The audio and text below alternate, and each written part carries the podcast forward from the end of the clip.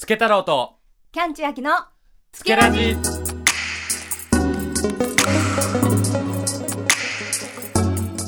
皆さんこんにちは。熱燗 DJ つけ太郎の日本酒ラジオ。略してつけラジです。この番組はフロアとお湯を沸かす熱燗 DJ つけ太郎がただ飲むだけでは伝わりきらない日本酒の魅力やストーリーをディグリコンロと心に火を灯す番組です。はいアシスタントのキャンチュアキです。よろしくお願いいたします。はいお願いします。はいそれでは早速初めのコーナーに行きたいと思います。はい。初めのコーナーは日本酒よもやま話。このコーナーはタイトルの通り日本酒シーンにおけるよもやま話をしていきます。さあ、はい。今回はですね、つけ太郎さんから。はいそうなんですよ、うん。僕から今回は火入れのお酒と生酒のお話をしたいなと思っていていや確かにこの違いって私もあまりよく理解してないので聞きたいです、そうですね。まあ本当にね、どういう、内容はどういうことかって言ったら、もう本当に名前の通り、火入れをしてるお酒、要は加熱してるお酒、あの牛乳とかでもあるよね。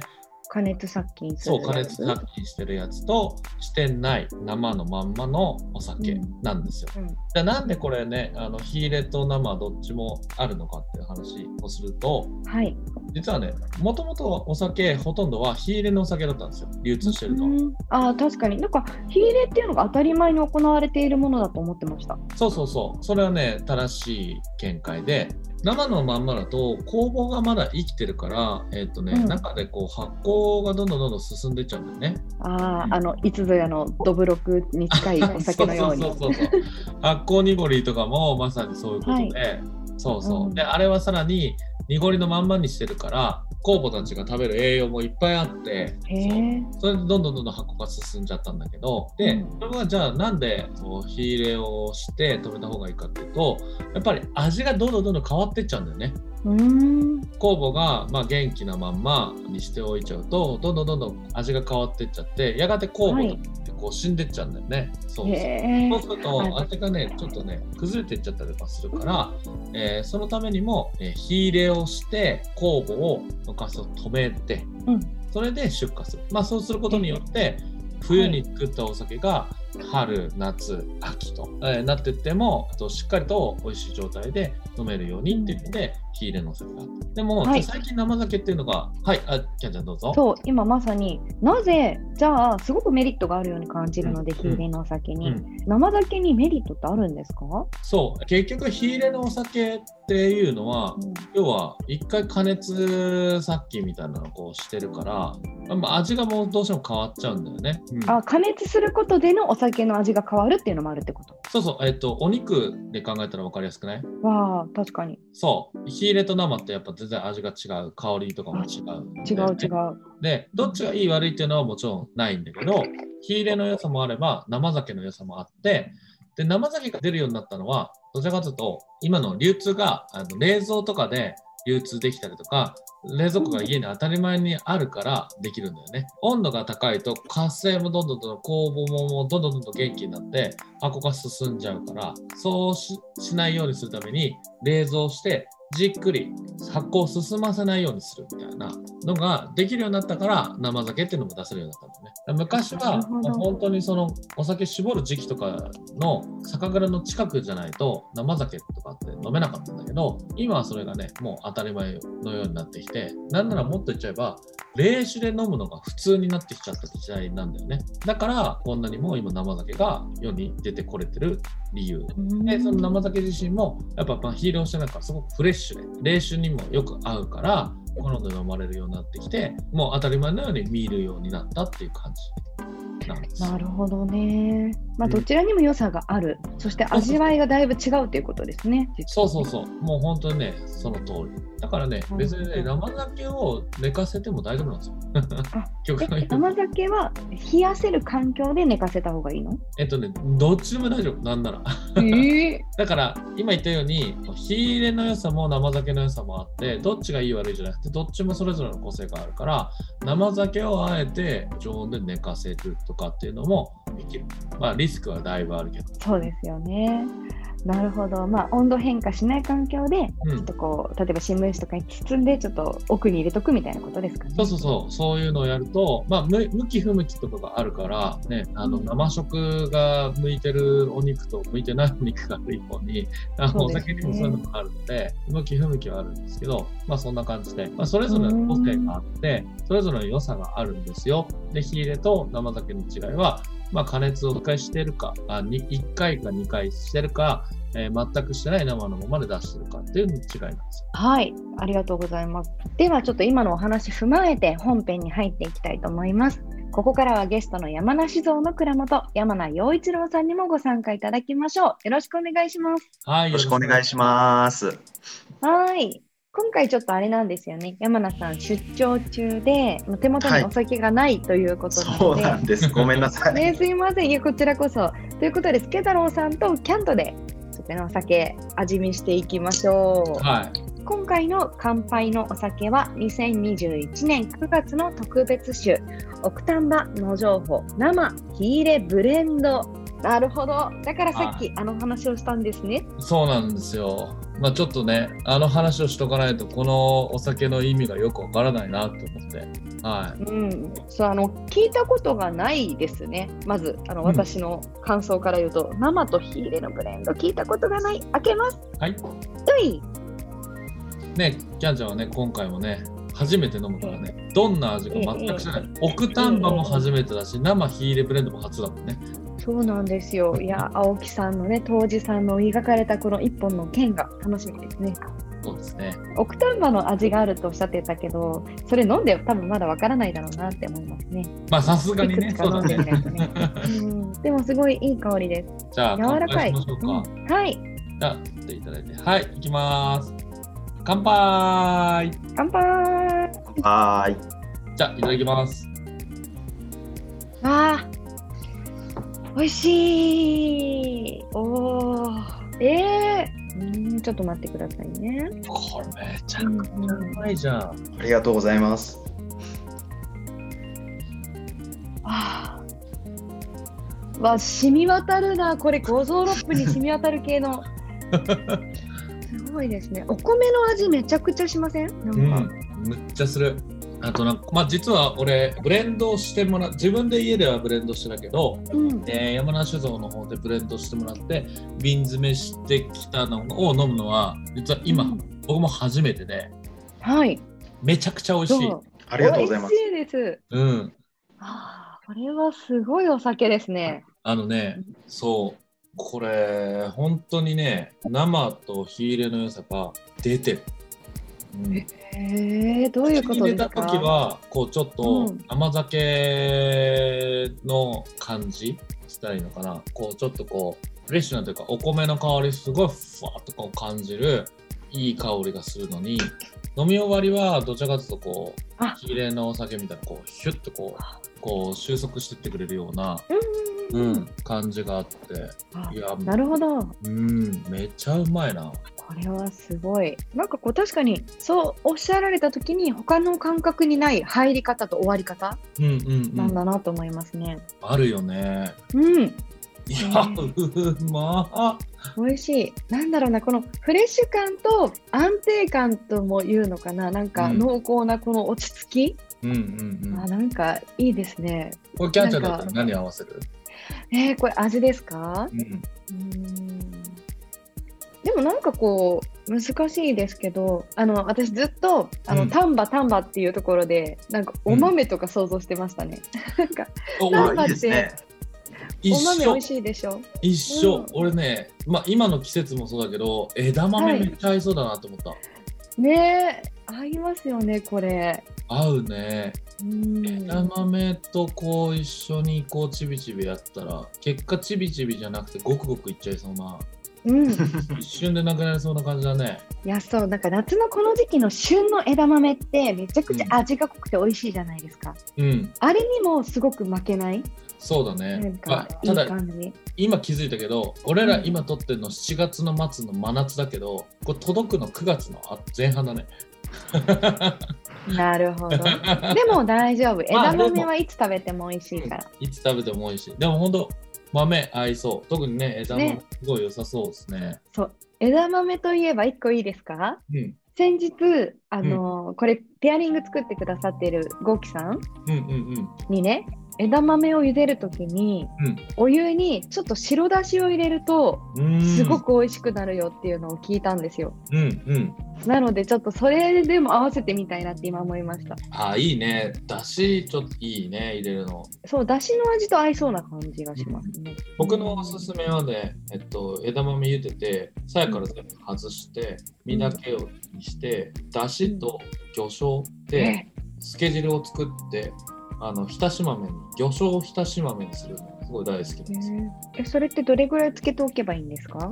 一日つけておけば大体うん味が染み込むから、結構それとかもね、すごい合いそうですね。おーいいですね。ちょっとね、うんゴーキさんから送られてきたこのペアリングのレシピも参考にしていただきながら、ちょっと私たちのも試していただきたいですね。そうですね。はい。では改めてこちらのお酒作ってくださった山梨蔵さんをご紹介しましょう。山梨蔵さんは兵庫県丹波市にある1716年創業の酒蔵です。ゲストの山名洋一郎さんが12代目蔵元を務めていらっしゃって、奥丹波というお酒を作っていらっしゃいます。ということで、はい、山名さん、いかがですか？はい。丹波のお豆は合いそうですか、いや、もう合うんじゃないですか。ちょうど丹波のお豆だったら9月、はい黒枝豆っていうのが、え早稲でちょっと出てきてる時期だと思うんで、あの本ちゃんは10月なんですけれど、はい。そんなんと合わせていただいても美味しいかもしれないですね。最高じゃないですか。これ、山田さん、多分瓶詰めの時とか、去年味見していただいたと思うんですけど、してますね。はい。はいどうですか？なんか山田さんの、まあ、蔵元として生と火入れのお酒はい。をわざわざこう出してるのに混ぜちゃったお酒みたいなので、はい。じゃあ僕たちも今回こういった試みは助太郎さんにアイデアいただいて初めてやってみたんですけど、まあ、結論から言うとすごく良かったなと思っていて、えっと、さっき、ね、ちょっと飲んだ時に言っていただいてたんですけどその生ならではのニュアンスとうん火入れならではのこうちょっとスタイリッシュな切れ味みたいなものがこう一つのお酒の中で一緒になってる感じがうんうんうんなかなか生だけでとか火入れだけではこう表現できない味わいになってるので、うんうんうんすごくいいと思います。ああよかった。これね、しかも正直、これがこの先どうなっていくかもちょっとわかんないですよ。来年とかですねどちらの良さもどっか行っちゃうかもしれないし。うん気になりますよね。だからここからどうなっていくのか。なるほど。この野情報っていうのは何なんですか？えっ、とこれはお米の品種になりまして、そうなんですね。そうなんです。あの、うん野城穂という、まあ、兵庫にですね、はい野城という土地が昔あって、うんでそこで育てられてた稲穂ということで、野城穂という名前になってるんですけれど、はい。一回絶滅したお米なんですよ。絶滅したというか、誰も作らなくなったお米で、はい、もともとはこう戦前に栽培されてたんですけれど、農業がこう合理化していく中で、まあ、背も高いし、取れる量も少ないし、もうやめちゃおうということで、1回なくなった品種で、でそれの残ってたまあ種ですよね、をこう化石を復活させるみたいな感じで、種からまたこう増やして栽培したしてお酒になったっていう品種でして、え、はい、なぜそんなことを？それはどういうきっかけで復活しましょうってなったんでしょうね。えっ、とね、その僕の父の代で、なんか他よそのオクラさんがこう使われてないようなうん、酒米を使ってお酒を作りたいっていうような話になって、へえ。はい、で、えっとその時に候補に上がってきたのがその野情報の種で,、はい、でそれを兵庫県のそういうものを管理してるところがあるんですけれどそこからお借りして復刻栽培して、え、じゃあ実際に復刻栽培されたのはお父様なんですか？えっとね、よそのオクラさんでもされてるところがあるんでうちの父だけがっていうことではないんですけどでも僕の知ってる限り今でも日本で3蔵しか使ってない酒米だと思います。すごいレアな酒米なんですね。そのめちゃく野情ちゃレアな酒米で、良いところってどういうところなんですか？えーっと野情報のいいところはそうですねやっぱり味なんですけれど苦味とか渋みみたいなものが心地よくこう余韻でくるような味に毎回うちでお酒を作った時はそういう仕上がりになるんですね。でこれはなかなかこう他の品種ではちょっと出せない個性というか。なるほど。あすごいわかる。あの最初香りもそうですけどあの口に入れた瞬間は甘さみたいなものを感じるんですけど、ええ。その後になんか本当だったらきっとねお酒を作っているこのお米って甘いものなんですけど、はい。なんとなくこの苦味とかなんか一癖若干あるような感じ。あこれは野情報というお米の特性なんですね。そうですね。あるよね。うちで作った場合は本当にそういう感じになってでよく日本酒の味って甘さ辛さ酸っぱさ渋さ苦さ、まあ、この5つの要素がこうありますよとかって言われるんですけれどゴミって言って、うん野情報はまさにこのゴミを全て楽しめる味に仕上がるので、まあ、そこがこの品種僕たちが気に入って使ってる理由ですね。なるほど。ちなみにつけ太郎さん、うん、今回この野情報を使って生と火入れでやりましょうっていうのはどういう経緯で、えっとね、大きく分けて2つ理由があって、1つは、もうさっき2時間ぐらいずっと試飲させてもらってたって言った通り、えっとね、もう全部飲ましてもらった。うんもう、もう感動しすぎて、もういろいろ飲ましてもらった。で、その中でも、野情報に一番感動したの。なんだこのお酒っていう。もちろん、正直ね、その野情報っていう酒米も知らなかったし、このお酒を飲んだ時に、さっき山田さんがおっしゃってくださったような、まあ、ゴミをすごい感じられる、あの、すべて感じられて、特にそう、さっきあったような、渋みとか苦みとかっていうのが、すごくいいなっていうのがあって、すごくなんだ個性を感じたんだよね。で、プラス、まあ、今回のポイントって大きく分けると、その品種の野情報っていうのと、冒頭に話してた生と火入れのブレンドっていうのと、まあ、あと最後ね、この後話そうと思ってる熟成方法っていう部分の3つがポイントになってるんだけど、そのうちの、まあ、野情報を選んだ理由が、生と火入れのニュアンスがめちゃくちゃ違ったの。へ生ーの良さと火入れの良さがそれぞれあるんだけど、すごい違ったの、表情が。で、これはすごい面白いなと思ってて、で、うん実は構想の中で、俺もね、生と火入れのブレンドは、あスカン DJ としての活動の時にはやってたんだけど、それはその場でブレンドしてるだけに過ぎなかったんだよね。うんはい。でも、なんか酒として生と火入れのブレンドをやったらどうなるんだろうってずっと思ってたの。でそういうなんかアイデアはあったんだけど、そのまんまにななってたのね。でも去年こう伺った時に、この野情報すごい感動して、なおかつ火入れと生のニュアンスがもう全然違ったから、これブレンドしてみたいって言って、その場でブレンドさせてもらった。えー、なんでそのブレンドしようって発想すごい。うん。うんあれ僕もめっちゃ感動しました。いまだになんかあの時つけこうブレンドしてもらって缶つけて飲んだの忘れられないですもん。美味しかった。嬉しいな。だ本当にね、全然違ってたから、なんで時間かかったかっていうと、ブレンドし始めたから、えっと、ブレンド比率その場で決めたの。ああでもない、こうでもないってずっとブレンド比やって、で、最終的に決まって、で、その缶つけて山田さんに飲んでもらって、あ、美味しいねってなって、ちょ。っとこれを、あの、つけたろう酒店で来年ぜひやらせてくださいっていう。うん。その年はもうちょっと野情報の在庫的に難しかったから、うん。が今年の2021年にぜひやらせてくださいっていうような話になったんだけど、だから、そう、農情報を選んだのはこ一番個性的だったし、うん。生と火入れのニュアンスが全然違ったっていうのがやっぱ選んだ理由だね。え実際にこう生と火入れをブレンドするっていう発想からちょっと飛んでるなとは思うんですけどあんまりこそうやられてる方いないと思うんですよ。で、まあそれをじゃあまあ、ね、もうお酒として作りましょうってなるわけじゃないですか。だね。まあなんかう、ん酒造の方ではあまり出てくる発想ではないかもしれないね。ないですよね。ななんでかっていうと、それは飲み手が勝手にやればいいことじゃん。極論言っちゃえばね。うん。まあ極論言っちゃえば、まあそういうことな、生と火入れをそれぞれ出してればいいだけなんだけど、でもなんか、俺はどちらかというと、その作り手ではなくてさ、その提供側の方の人間だからこそ、はい。なんかこうブレンドしてあるお酒欲しいなみたいなのがあって、うん。そこのポイントは1個は、まあアイデアの源泉は1個は不均一なんだよね。はい。生とはい。火入れのお酒をブレンドしたときに、じゃあ中途半端に火入れすれば同じになるのって言ったら、そんなことはなくて。まあ、お肉で例えたらままた分かりやすいんだけど焼肉でさ焼いた肉とさ、ユッケをもしかしたら細かく刻んで混ぜたら美味しいかもしれないじうん。うん。ゃ ん多分みんなやってないと思うんだけど、うん美味しいかもしれない っていうのがあって、やってみたっていう感じかな。うん、へでえ。やってみたら野情報はめちゃくちゃハマった。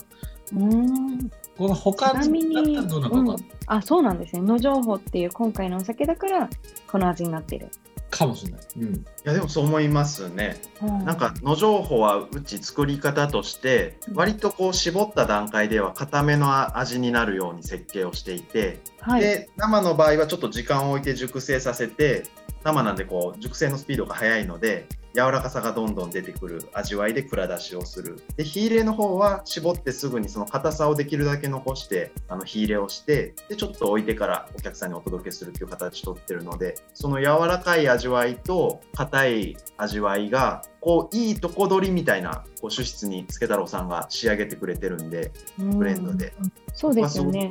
はい、よく仕上がってるなと思います。なるほど。下手したらね、ちょっと悪いとこがお互い出てしまうって可能性もゼロじゃないですからねう。ん、うん、そうですね。いや、実際僕は今日ちょっと飲むまで超怖かったですよ。そう。で、さらにね、今、こう山田さん話してくれた通り、こう生と火入れをブレンドする前に、実は絞った段階ですぐに送ってもらったの。うん。うん生と火入れを。そしたらね、もうおっしゃる通り、まだね、硬かったの、若かったんだよね、すごい。全然まだ若くて、今じゃないな。で、山野さんが秋頃良くなりそうって言ってくださってて、で俺も飲んで、確かにあこれ秋頃良くなりそうだなと思って、で秋ピークと、ピークっていうか、まあ飲み頃になるのを見越した時にじゃあ夏頃に1回送ってもらってブレンドしてでさらに、えーそこからちょっと考えようという話をして7月に送ってもらってで生と火入れをこうブレンドして面白かったのがね去年と今年のねブレンド比率が、ね、違ったんだよね。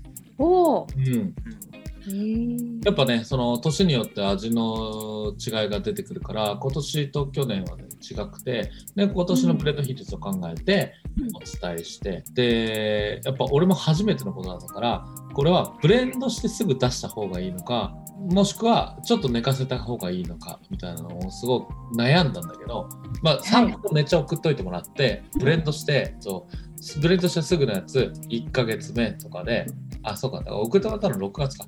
とか、えっと春に送ってもらったのをずっと置いといたりとか結構ねうん家でずっと熟成をいろいろあああでもないこうでもないってやってではい。今回は最終的な結論は7月にブレンドしてこのブレンドもあれだよ。生と火入れでもう瓶詰めされてんのを一回全部タンクに全部入れてもらって。え で混ぜてもらってもう一回瓶詰めし直すっていうめちゃめちゃ非効率なことをやってもらって。ー タンク保存じゃダメだったんですか？タンク保存だとどうなるか分かんないっていうのがあって。うん。ちょっとあと生酒がそのまま入ってるからうん生酒をタンクに入れてタンクでそのまま置いとくっていうのはリスクもあったからそれはちょっと怖くてそうタンクに入れて混ぜてもう一回再充填してもらってお手数おかけしました。いえいえ。なんであの生のは瓶に詰めてからずっとそのブレンドするまではマイナス5度でこうゆっくり熟成させてて、はい。それができるのはやっぱ瓶貯なんで、うんまあ、それもあって瓶で貯蔵させてもらってっていう形でやりましたね。で今ブレンドして、うん。もう一回ねうん。瓶でさらに寝かせてる。あ。そうだからもうすでに瓶詰めはしてあるんだけれどもい。ろいろやった結果ブレンドしてすぐまあ美味しいは美味しいんだけど寝かせた方がい。い、でそこは山野さんと相談してまあじゃあちょっとはい。し直して、まあこんな感じで寝かせて熟成していきましょうかっていう感じ。うん。そうそうそう。ちょっとね温度帯もこだわってるんですよね熟成の。あそうですね。今は何何度になってるんでしたっけ？えっとえっ、ー、とね、うん大体え言っていいんですかこれ？だあえっと温度帯は大丈夫ですあわかりました。えっ、と、10度ちょっと切るぐらいであうんの熟成させてます。はい。そう。これもね、山野さんとめっちゃ悩んだんですよね。そうですね。どうしようかなっていう。そう。生酒が入ってるから、高温の常温だと怖い。かといって、マイナス5度にしちゃうと、うん、なんかあんまり育たないで終わっちゃうなっていうのがあって、まあ、ちょうどいい温度帯を探した時に、山梨酒造の中で10度ぐらいで置けるところはありますって言われて、うん。それめっちゃいいじゃないですか。つって。で、まあ寝かせる期間とかは、えー山田さんと相談して、じゃあこれぐらいちょっと寝かせてから最終的に、まあ、出荷前に冷蔵庫に移して出荷しましょうみたいなそういう感じになってるじゃあ皆さんに届くところで、うん届いた頃にもうちょうどいい飲み頃になっているっていう計算ですかねの。設計にしてる。っていうかやっぱね私が今飲んでるのもちょっと若いの？ちょっと若いまだ若いこれもっと美味しくなる。だからキャンちゃんは、まあ、今の状態だともう抜栓しちゃったから、冷蔵？ペン入れて冷蔵庫の奥の方に入れて静かに秋まで待ったら多分めっちゃうまくなってくる。楽しみです。これね、全然大丈夫。うん。なんならね、まあ、もう抜栓しちゃったからあれだけど、今回の野情報に関しては、まあ、結構、常温で置いといてもある程度大丈夫かなとは思うけど、生酒が入ってるのと、火入れのブレンドだからね、ちょっとね、わかんないんだよね、俺らも。だから一応、要冷蔵っていうのは伝えてる。はい。ちょっと前例がないことですからね。もしチャレンジしてみたいっていう方は、うんもう自己責任でいろいろとやってみるというのもそう一つですねでプラスですね今回、つけ太郎オリジナルラベルになってるんですよ。ラベル？これラベルっていうかね、首ラベルなんですよ。この、あ、この上についているやつ？上についてる首ラベルって言うんだ。そうそうそう、首ラベルとか、風。はいはい。あの、上からも蓋からね。蓋から下にね。はい。山名さんどうしペタロました、さんこれいつものうちの奥丹波とちょっと違うの分かります？そうだからこう今回黒にしたんですよね。あまあそれもそうなんですけどはい。ちょっと文字も実は違うんですよ。文字うん？文字。文字奥丹波のうん。はバーの波がい。まあ波なんで 三髄なんですけどはい。二水になっちゃってるんですよね。二つしかないですね。そうなんです。これこれ？あのデザインするときにはい。はい。助太郎さんに僕あのうちの奥丹波の元のデータ送ったじゃないですかも。らいました。はい。で、でえっ、と、付け、この上部にある付けマーク入れました。はいで送り返してくれてはい。うんで僕そのままそれをあの印刷会社に入稿してるんですけど、はい。はい。助太郎さん付けマークつけた代わりに奥丹波の場の三髄個取ってるんですよ。僕に送るときに。そういうことが。これ、もう、お完全に、え、だえ、これ俺のミスじゃないですか。いやでもね 僕もちゃんとチェックしてなくて意外とわかんないんですよねこれ。これ、あすみません、僕、全然気づかなかったし、今笑ってるけど、笑い事じゃないじゃないですか。いやいやなんかでももうちょっとやばいのかなと思って調べたら、まあ二水も三髄もそんなに意味変わんないらしいっていう結論に僕の中では言って、よかった。あ、え、じゃあもまあ、今回はこれでいきます？あ、このラベルで行くかもしれないということで。山梨酒造的には大丈夫ですか、二水奥丹波でも。もう今回二水でもいいんじゃないですかね。これ、や、え、やば、本当だ。二水の波、もうじゃあ、じゃあ、あれですね、この、ね、あのーラベルをこう、上下逆さに貼っちゃったとか、はい、こう反転して印刷しちゃったみたいな感じの、まあ、うっかりラベルというか、あのーそうですね。もうあ今回限定のうっかり奥丹波ということで。二む水しろプレ奥丹波。ミア感が。あーね。もうこれいつかめちゃめちゃプレミアがつくかもしれない未水オクタンバラベルとして。じゃあ。いや本当もう今回だけなんでうちの奥丹波が二水で行くのは。これやばいな。俺とんでもないことしちゃってますね。いやいやでも僕も全然気づかなくては納品されてきた時に従業員がい、はえいこれってこういう仕様なんですかって聞いてきて。はうん。それで初めて気づいたんですけど。い、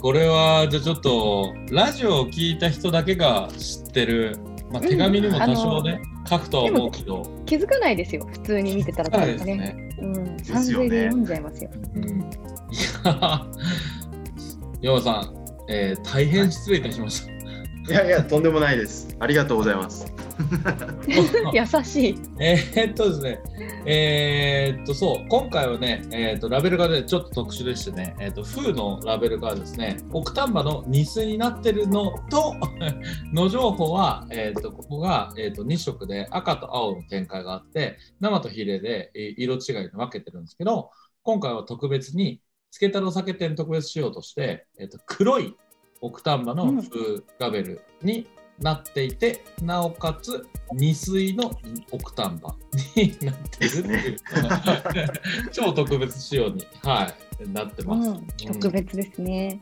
えちなみに一つお伺いしたいんですけど、結構前半でこう、当時の青木さんについてお話をしていたと思いますが、うんはい青木さんはこちらのチャレンジについて何ておっしゃってました？確かに聞いてみたい。生と火でも混ぜるなんて。あのーお客さんにその美味しい形で届くなら大賛成という感じでしたね。やっぱお客様のね、飲み手の気持ちをすごくね、はいこう考えられている方っていうことでしたもんね。はい。い青木さんもちょっとこう飲んではいただいたんですか？や、えっ、とね、ブレンドしてからまだ青木さん今の時期ずっと田んぼに出てるんで、そうだ。そうだそうなんです。ブレンドしてからまだちょっと飲んでいただいてないので、また持って行って飲んでもらいます。山田さん、僕、今回、つけ太郎酒店で会員の皆さんにお届けする完全なはいその完成品を山梨酒造にはい。お送りするので、はい。ぜひね、あああ、のありがとうございます。あの皆さんでちょっと飲んでみてください。はい。なんかその感想とかも聞いてみたいですね。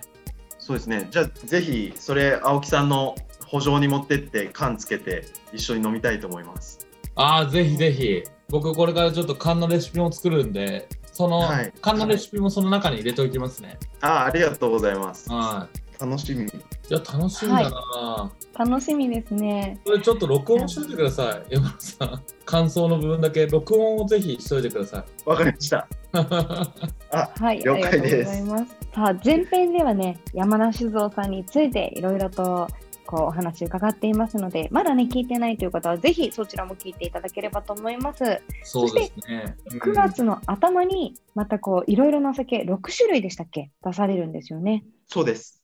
はい。